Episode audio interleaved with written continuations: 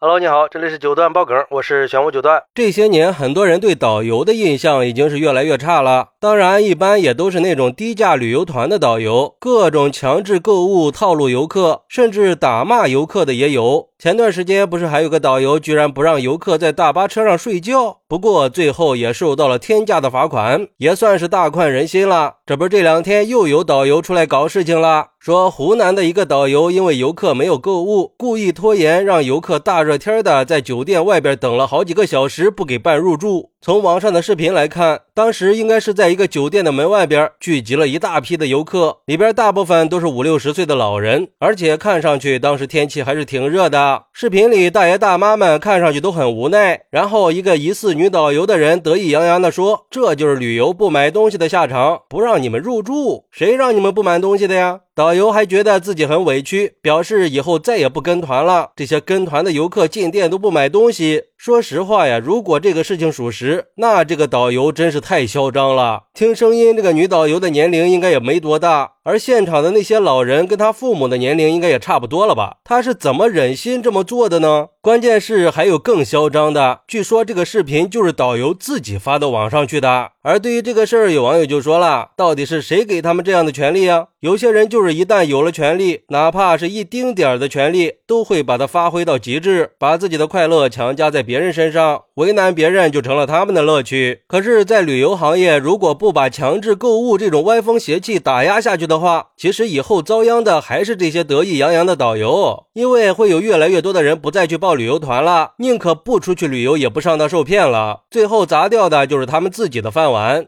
还有网友说，看到这个事儿，我都有点无语了。这平时蛮横的大爷大妈们，居然被一个导游给收拾的服服帖帖。一群老人居然心甘情愿的在太阳底下晒着。这些大爷大妈平时不是挺能说的吗？现在真遇到事儿了，怎么不敢上了呀？一群人还干不过一个导游吗？不过话说回来，现在天气这么热，让一群上了年纪的老人在外边等好几个小时，如果发生意外了怎么办呢？被晒出问题了，这个责任谁来负呢？这样的旅游简直就是花钱买罪受啊！就因为没有按导游的要求购物，就被丢在太阳底下受罪。要我说，应该联合起来去投诉他。不过，也有网友认为，这旅游团的团费是一降再降，甚至有的还在倒贴。但是羊毛是出在羊身上的，旅游团的花费总要有人承担吧？那这种低价团、倒贴团就会处心积虑的诱导游客去消费。毕竟这导游们也是要拿工资的，总不能都只拿礼品不掏钱买东西吧？那旅行社和导游的生意不就赔了吗？他们也是有苦难言，着急上火那是肯定的，还是都互相理解一下吧。哎。看来这旅游市场已经到了非整顿不可的时候了，到处都是负面影响，各种威胁游客。不购物的话，大巴车随时都可以坏掉啊！甚至很多导游已经认为游客不购物那就是没良心，这种想法很是让人匪夷所思呀。作为导游，应该用专业和友好的态度去对待游客，毕竟每一个游客他都有权利享受到公平的待遇。所以，为了防止类似的事情再发生，旅游行业应该加强制度的建设和服务教育，建立完善的规定来明确游客的权益和导游的职责，杜绝导游滥用权力的行为，并且。通过加强导游的培训，来提高导游的服务意识和职业素养，让他们明白游客是旅游行业里最重要的组成部分了。导游的职责应该是确保游客的安全，给游客提供良好的服务，而不是把游客当做强制消费的工具，甚至还因为不买东西拒绝给游客提供住宿服务，严重的损害了旅游行业的声誉。